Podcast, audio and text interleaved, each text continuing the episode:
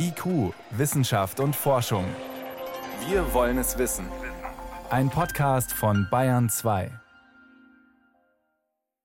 Willkommen zum 45. Corona News Podcast mit Jan Toczynski aus der Wissenschaftsredaktion des Bayerischen Rundfunks. Und ich spreche auch diese Woche über die wichtigsten Corona-Fragen der Woche mit Dr. Christoph Spinner. Er ist Infektiologe und Pandemiebeauftragter am Klinikum Rechts der ISA in München. Ich grüße Sie, Herr Dr. Spinner. Hallo, Frau Toczynski. Ich grüße Sie. Herr Spinner, zunächst werden wir mal ein bisschen politisch. Das kennen Sie ja schon hier aus unserem Podcast. Wir haben seit gestern einen designierten neuen Gesundheitsminister. Sein Name ist Karl Lauterbach. Er ist kein Unbekannter, wahrlich nicht. Selber Epidemiologe und Pandemieerklärer.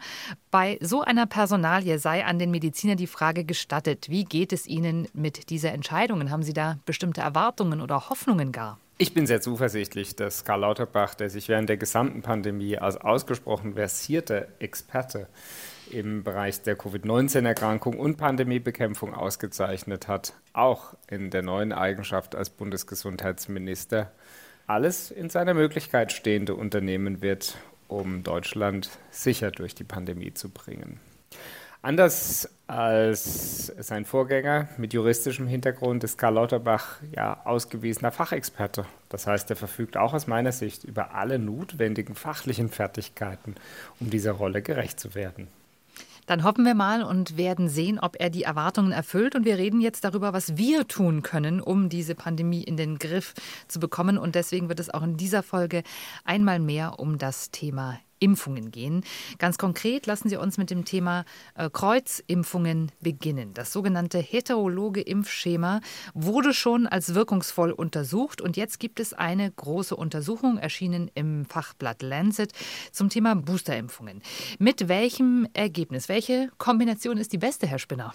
Ja, ich äh, glaube, das kann man so pauschal gar nicht sagen. Vielleicht zerlegen wir die Studie und betrachten sie etwas differenzierter.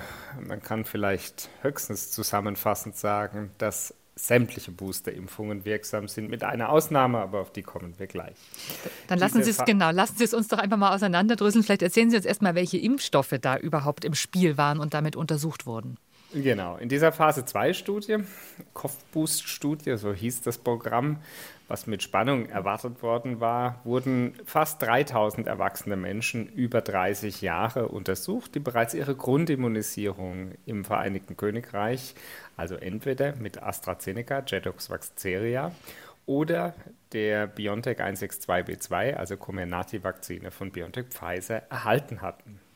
Und als Booster wurden jetzt sieben verschiedene Impfstoffe eingesetzt, und zwar sowohl ACD 1222, also die AstraZeneca-Impfung, BNT 162b2, also BioNTech Pfizer, die bislang noch nicht in Europa zugelassene Novavax-Vakzine, der zugelassene Adenovirus 26 Vektorimpfstoff von Janssen sowie mRNA 1273, dem Impfstoff von Moderna, sowie dem ebenso noch nicht zugelassenen äh, Totimpfstoff von Valneva VLA 2001 sowie die CureVac-Vakzine. Außerdem wurden manche der Impfstoffe auch noch in reduzierter Dosis zur Boosterung untersucht. Ein Prinzip, was wir ja auch heute von der Spikevax Moderna Impfung in Deutschland bereits nutzen. Zusammenfassend lässt sich sagen, dass die Reaktionen des Immunsystems auf diese verschiedenen Boosterimpfungen sehr unterschiedlich waren. Der Anstieg der Antikörpertiter etwa einen Monat nach der Impfung lag zwischen einem Faktor von 1,8 bis 32,3. Und dabei zeigen sich durchaus unterschiedliche Ergebnisse für die Nutzung der verschiedenen Impfstoffe als Boostersubstanzen. Der Anstieg war dabei in allen Altersgruppen, also auch bei den älteren Menschen vergleichbar. Jetzt hatten Sie ja gefragt, Frau Tuczynski, welche der Impfungen tatsächlich am besten geeignet ist. Diese Frage lässt sich auch nach dieser Studie gar nicht so einfach beantworten, denn es spielen mehrere Faktoren eine ganz entscheidende Rolle. Zum einen, in welchem zeitlichen Abstand die Grundimpfung gegeben wurde also im Abstand von drei Wochen, wie es üblicherweise bei den mRNA-Impfstoffen der Fall ist, drei bis vier Wochen, oder im Abstand von bis zu zwölf Wochen, wie es bei den Vektorimpfstoffen gemacht wurde, und in welchem zeitlichen Abstand dann auch später die Boosterung erfolgt, die ja frühestens vier Wochen nach Abschluss der Grundimpfung, aber eher so fünf bis sechs Monate danach erfolgt. Das heißt, man hat nicht nur die Kreuzimpfung untersucht, äh, was es dann mit dem Booster auf sich hat, sondern man hat auch geguckt, ob man eine Impfeffektivität steigern kann, indem man die Abstände verändert? So explizit war das in der Studie nicht Gegenstand, aber die Empfehlungen der Impfungen hatten sich ja mehrfach geändert. Auch gerade von der Verwendung des Jedox AstraZeneca-Impfstoffs wurden die Impfabstände während der Verimpfung äh, entsprechend verlängert auch im Vereinigten Königreich. Und wir erinnern uns hieran ja auch in Deutschland, dass es eine entsprechende Empfehlung zur Verlängerung des Impfabstandes gibt. Bei den Vektorimpfstoffen hat das vermutlich damit zu tun, dass die Immunantwort gegen den zur Immunisierung eingesetzten Vektor reduziert wird. Also was ich damit eigentlich nur sagen möchte, ist, es gibt viele Faktoren, die auf die Impfung neben der reinen Auswahl der Substanzen ebenso Einfluss hat. Und ich glaube, die gute Nachricht auf dieser Studie ist, dass die Kreuzimpfungen im Allgemeinen sehr, sehr gut funktionieren und auch zur Boosterung eingesetzt werden können. Wir haben bei uns in Deutschland ja nach wie vor die Verwendung vor allem von mRNA-Vakzinen und auch dieses Prinzip konnte in der COV-Boost-Studie entsprechend nochmal untermauert werden. Es zeigte sich nämlich, dass in der Gruppe derer, die mit AstraZeneca grundimmunisiert wurden, die Immunantwort durch die Boosterung am stärksten gesteigert werden konnte, nämlich etwa um den Faktor 24 bei Verwendung der BioNTech-Pfizer-Vakzine und etwa um den Faktor 32 der Moderna-Vakzine. Das heißt aber, das war dann die Grundimmunisierung zweimal mit dem Vektorimpfstoff von AstraZeneca und dann einmal mRNA-Impfstoff obendrauf. Genau, so ist es korrekt. Man sieht aber auch bei den Menschen, die mRNA grundgeimpft waren, dass auch hier eine weitere Dosis der mRNA-Boosterung, zum Beispiel von BioNTech Pfizer, zu einem etwa achtfachen Antikörperanstieg und mit Moderna einem etwa elffachen Antikörperanstieg führte. Wir wussten, auch schon zuvor, und das hat die COV-Boost-Studie aber gezeigt, Menschen, die mit Vektorimpfstoffen grundgeimpft und dann mit mRNA geboostert wurden, also diese ganz klassischen Kreuzimpfungen, die haben den absolut stärksten Anstieg der Antikörper, die messbar sind. Menschen, die mRNA grundgeimpft und mRNA geboostert wurden, zeigen aber auch gute Anstiege der Antikörperantwort und darauf kommt es ja gerade jetzt an, um die Infektionswahrscheinlichkeit zu reduzieren. Wenn jetzt jemand sagt, ich habe sehr reagiert auf die mRNA-Impfstoffe und ich hätte jetzt aber lieber gern einen Vektorimpfstoff, das ist dann aber auch eine Variante, vielleicht nicht ganz so wirkungsvoll? Auch diese Möglichkeit besteht, sie wurde ja auch untersucht. Wir wissen aber, dass die Verwendung von Vektorimpfstoffen nach Vektorgrundimpfung bzw. nach mRNA-Grundimpfung nicht ganz so wirksam ist. Eines müssen Sie in der Kopfboost-Studie allerdings auch beachten. Man hat ja lediglich den Anstieg der Antikörperantwort, aber nicht den tatsächlichen Schutz vor Covid-19 gemessen. Dafür ist die Studie mit fast 2878 Studienteilnehmerinnen und Teilnehmern auch zu klein. Hm. Sie haben das schon angedeutet, es gibt einen Impfstoff, der hat die Erwartungen nicht erfüllt. Das ist der Impfstoff Valneva, der ist bisher noch nicht zugelassen. Was ist das für ein Impfstoff und gibt es eine Erklärung dafür, warum der keine ausreichende Immunantwort ausgelöst hat? Ja, beim Impfstoff Valneva handelt es sich um einen Totimpfstoff eines französischen Herstellers. Generell hatten wir in früheren Folgen des Podcasts schon häufiger den Umstand diskutiert, dass Totimpfstoffe nicht ganz so effektiv wie mRNA- oder Adenovirus-Vektorimpfungen sind. Und so zeigte auch eine Boosterdosis mit Valneva in allen Gruppen nur eine schwächere Wirkung und insbesondere die Steigerung der Antikörperantwort nach erfolgter Grundimmunisierung von nur einem Faktor 1,3 nach einer halben Dosis Valneva zeigte eben keine ausreichende Steigerung der Immunantwort im Vergleich zu den anderen eingesetzten heterologen Prime Boosting Regimen und das überrascht auch nicht ganz, denn Totimpfstoffe gehen einfach mit einer schlechteren Aktivierung des Immunsystems einher. Und auch wenn es keine vergleichenden Studien gibt, legen alle Daten bislang sehr nahe, dass mRNA- und Adenovirus-Vektorimpfstoffe sehr viel effektiver als Totimpfstoffe sind. Es gibt eine aktuelle Studie, die sagt, eine besonders gute Immunantwort wird auch hervorgerufen, wenn es eine Infektion gab und danach eine Impfung. Warum ist das so, Herr Spinner? Ja, auch äh, Dieser Umstand ist nicht ganz neu. Deswegen gibt es ja auch die Empfehlung, nach überstandener Infektion nur einmalig zu impfen, weil man schon weiß, dass das Immunsystem auf eine Impfung anders reagiert als auf eine Infektion. Die Infektion geht in der Regel mit einer sehr breiten Aktivierung des Immunsystems einher. Frühere Arbeiten zeigen allerdings auch, dass als Faustregel gilt, je ausgeprägter die Infektion war, desto ausgeprägter auch die Immunantwort. Diese Immunantwort auf die natürliche Infektion lässt sich dann durch eine Impfung entsprechend boostern, das heißt verstärken. Im Allgemeinen dürfte es aber dennoch so sein, dass die Immunität, die nach Infektion erworben wird, breiter, also gegen mehrere Bestandteile des SARS-CoV-2 gerichtet ist, während man durch Impfungen vor allem eine bestimmte Form der Abwehr, sowohl der Antikörper wie auch der sogenannten zellulären Abwehr gegen einzelne Bestandteile von SARS-CoV-2, nämlich die, die in der Impfung beinhaltet sind, erzeugt.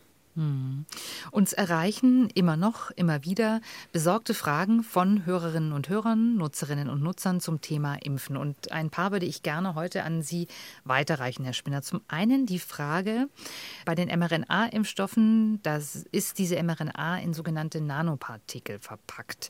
Nanopartikel verbinden wir oftmals mit etwas, was schädlich ist, was eigentlich nicht in unseren Organismus soll, was die Blut-Hirn-Schranke überwinden kann.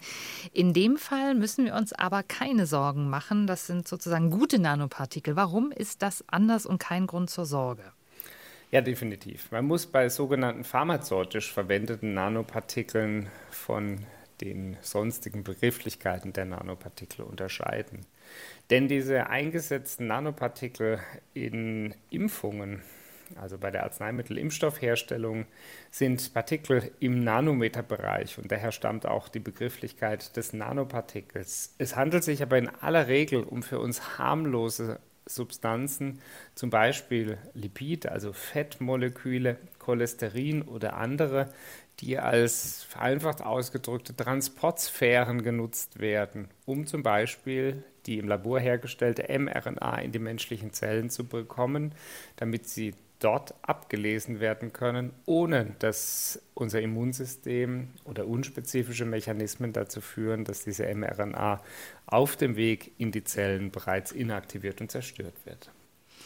Eine Frage erreichte uns zum Thema Resistenzen. Das ist ein Problem, das kennen wir vor allen Dingen aus dem Bereich der Antibiotika, dass Präparate nicht mehr wirken.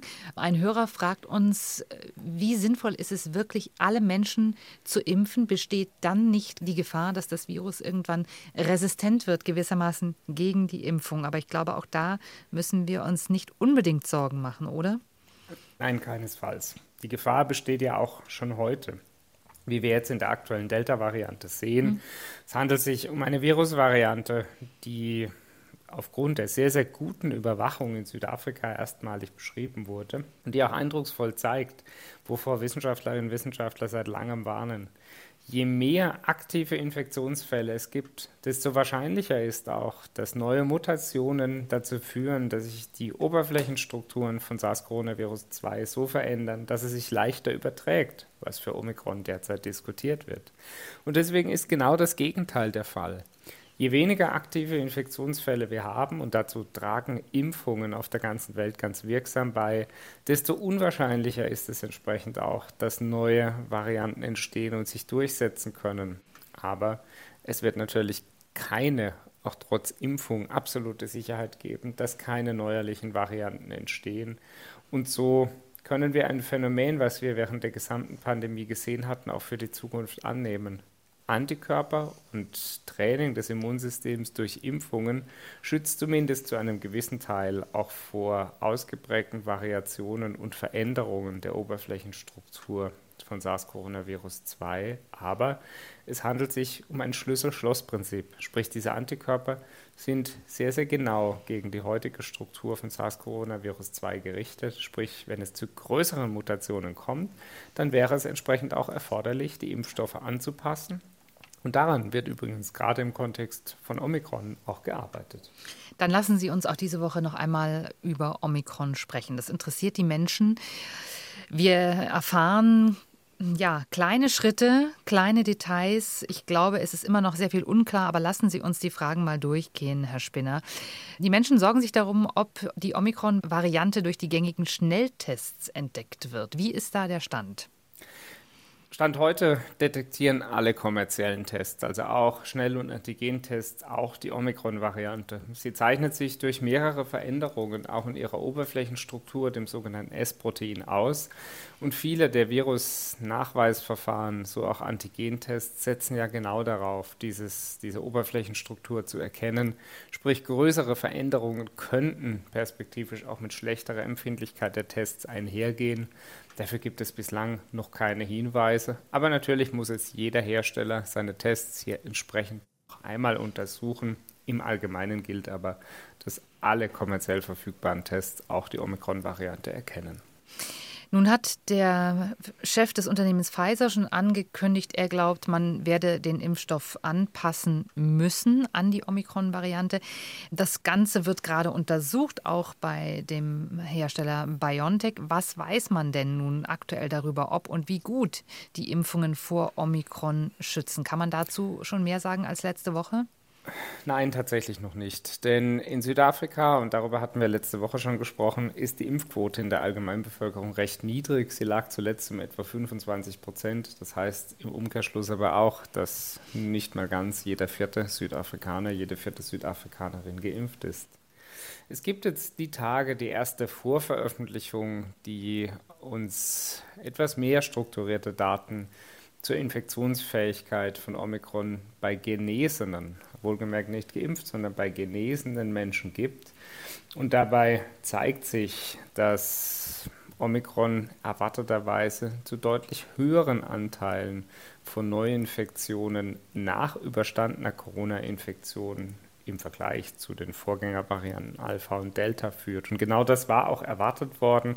So waren auch die ersten Berichte, dass bereits Genesene sich erneut infizieren können. Und dieses Preprint fasst diese Arbeiten jetzt mit fast ja, etwas mehr als 35.000 neuen Infektionen bei etwa 2,8 Millionen Menschen neu zusammen. Hierbei handelt es sich um Infektionen nach dem 27. November 2021 und es zeigte sich eben eine bis zu 2,4-fach erhöhte Wahrscheinlichkeit einer Reinfektion Allerdings, und das wussten wir auch schon letzte Woche, Omikron hat Veränderungen an der Oberfläche. Diese führen offensichtlich dazu, dass die Antikörper, die bei Genesenen nachweisbar sind, schlechter binden. Deshalb dürfte das Virus infektiöser sein, führt dann entsprechend auch zu Reinfektionen. Ungeklärt ist bis heute, ob das auch für Geimpfte zutrifft, ob sich dabei die Antikörper nach Impfung von den verschiedenen Herstellern unterscheiden und die fast wichtigste Frage für mich als Arzt, ob mit der höheren Wahrscheinlichkeit der Infektion dann auch eine höhere Wahrscheinlichkeit schwererer Verläufe verbunden ist oder ob es sich nicht vielleicht um eine infektiösere, aber dafür weniger krankmachende Variante handelt. Auch das wäre eine denkbare Möglichkeit, dass das Virus an Gefährlichkeit verliert. Für beide Schlussfolgerungen ist es heute aber viel zu früh. Das heißt, man weiß bisher auch nicht mehr darüber, wie die Krankheitsverläufe bei Omikron aussehen. Es gibt allenfalls anekdotische Berichte. Und ich hatte mich in Vorbereitung auf die heutigen Folge des Podcasts heute Morgen noch einmal eine, eine kleine Literaturrecherche gemacht. Aus Südafrika werden vor allem bei Kindern vermehrte Krankenhausaufnahmen berichtet, das sind aber keine strukturierten Datenanalysen, sondern wirklich bestenfalls anekdotische Einzelfallberichte. Und deshalb ist es auch für diese Aussage heute einfach noch zu früh. Hm. Und dass es bei Kindern berichtet wird, könnte aber ja auch daran liegen, dass es natürlich auch in Südafrika bisher keinen Impfstoff gibt, der für Kinder zugelassen ist. Also die sind gänzlich ungeschützt, ähnlich wie bei uns.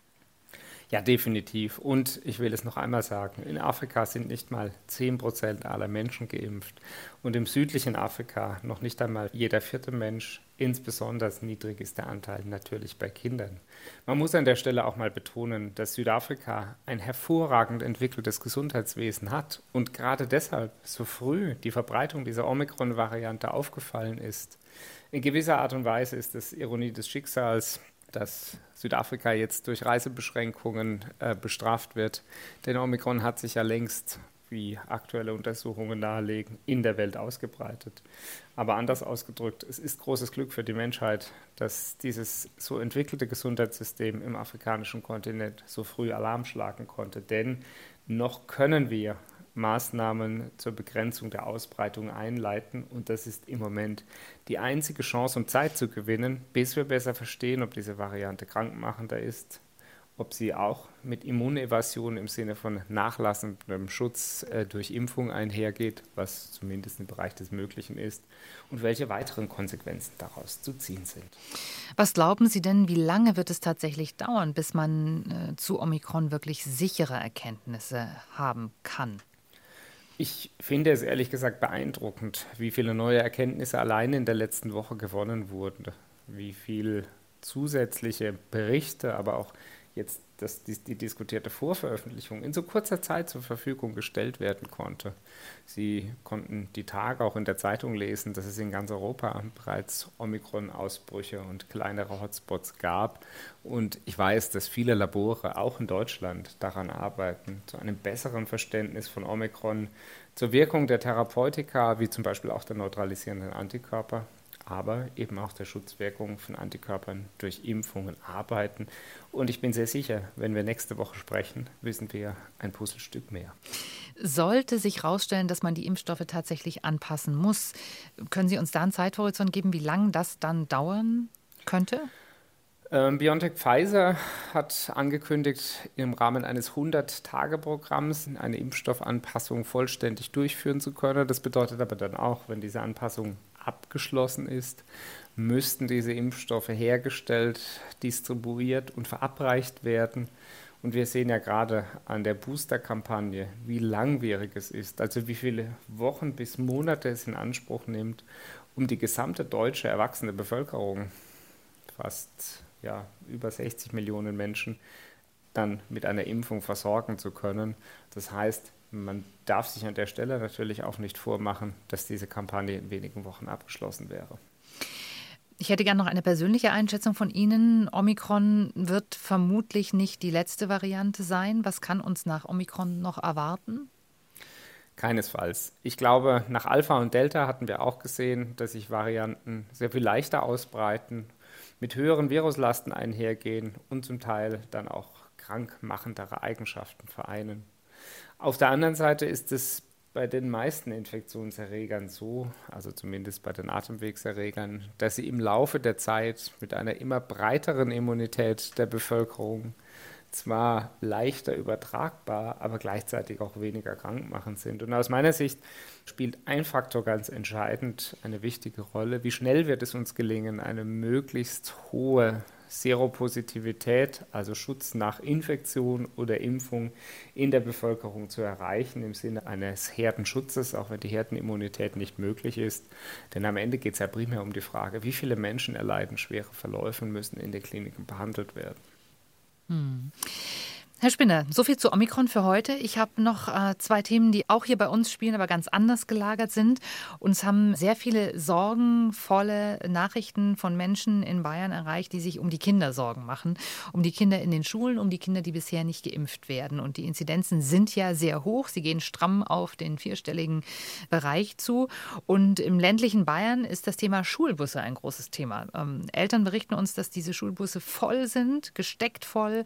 Ähm, auch wenn Ersatzbusse, Zusatzbusse eingesetzt werden, äh, alles sehr voll. Die Frage nochmal an Sie. Masken tragen im Bus ist eine Variante. Erhöhen FFP2-Masken im Bus auch den Schutz äh, der Kinder voreinander vor einer Infektion?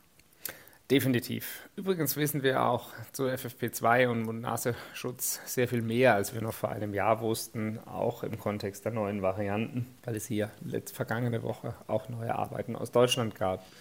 Und das gilt jetzt allerdings für Erwachsene. Es zeigt sich ganz deutlich, korrekt getragene FFP2-Masken reduzieren die Wahrscheinlichkeit der Infektion ganz wirksam, also auf weit unter 1%.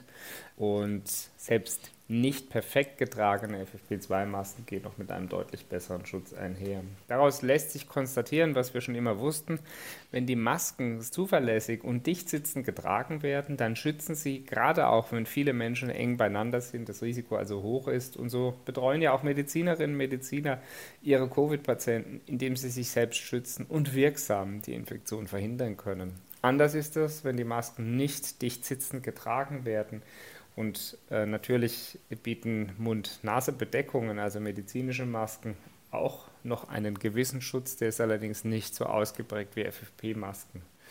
Hauptproblem aus meiner Sicht dürfte gerade bei Kindern die sogenannte Compliance, also die Wahrscheinlichkeit des korrekten Tragens sein, denn all diese Schutzmaßnahmen funktionieren nur, wenn sie konsequent angewendet werden. Das heißt, auch im Bus nicht zum Essen, Trinken oder in der direkten Unterhaltung abgesetzt werden. Und das dürfte der Grund sein, weshalb Infektionen im Alltag häufig dennoch vorkommen, weil Masken in Sozialräumen oder auch im Bus dann nicht konsequent getragen werden. Insofern wäre meine Empfehlung an die Eltern, den Kindern noch einmal die Wege der Risikoreduktion klar mitzugeben und die zusätzliche Schutzmöglichkeit durch gutes Lüften und Masken entsprechend beizubringen. Und in dem Zusammenhang ist uns ein anderes Thema aufgefallen, was tatsächlich als Schlagzeile kurios klingt, aber vielleicht auch eine Variante oder eine Möglichkeit des Schutzes sein könnte. Kaugummi gegen Viren lautete dieser Tage eine Schlagzeile. Ein Kollege aus Frankfurt hat so etwas entwickelt. Es gibt sowas auch tatsächlich schon auf dem Markt. Was verbirgt sich dahinter, Herr Spinner? Ja, die Schlagzeile hatte ich auch gelesen. Es geht dabei um einen Kaugummi, der ätherische Öle beinhaltet und dabei in der Ausatemluft die Viruspartikelkonzentration reduzieren soll. Formal dann quasi eine medizinische Möglichkeit, sogenannte nicht pharmakologische Intervention, um die Infektionswahrscheinlichkeit zu reduzieren. Ob sowas dann außerhalb der Laborbedingungen auch tatsächlich im echten Leben Schutz bietet, äh, ja, glaube ich, haben wir Stand heute zumindest keine gute wissenschaftliche Kenntnis, denn die Übertragung gerade in Innenräumen ist nicht zuletzt von Umweltfaktoren, also Viruskonzentrationen, abhängig. Man könnte sich vorstellen, dass eine vorübergehende Reduktion der Viruspartikel auch mit geringerer Infektiosität einhergeht. Andererseits, vielleicht erinnern Sie sich, vor vielen Folgen hatten wir mal über die Möglichkeit desinfizierender Mundspüllösungen zur Reduktion der äh, SARS-CoV-2-Viruspartikel im Mundraum gesprochen. Auf der anderen Seite wissen wir bis heute, dass Masken definitiv einen einfachen Schutz bieten und auch dort wo wirken, wo der Kaugummi nicht hinkommt, nämlich in dem Bereich der Nase. Also dann haben wir eine bessere Evidenz für die Masken als für den Kaugummi, auch wenn der Kaugummi hübsch klingt. Herr Spinner, ich danke Ihnen für die Zeit. Wir haben eine Punktlandung gemacht. Gut, dass Sie auch diese Woche wieder alle Fragen beantworten konnten und wir sprechen uns nächsten Dienstag wieder. Ich danke Ihnen bis hierher. Ich danke Ihnen, Frau Tuczynski. Und für diejenigen unserer Hörerinnen und Hörer, die die Gelegenheit zur Boosterung noch nicht wahrgenommen haben, sei gerade ob der hohen Infektionsinzidenzen noch einmal eingeladen, jenseits der fünf Monate nach Grundimpfung zum Boostern zu gehen. Bis bald.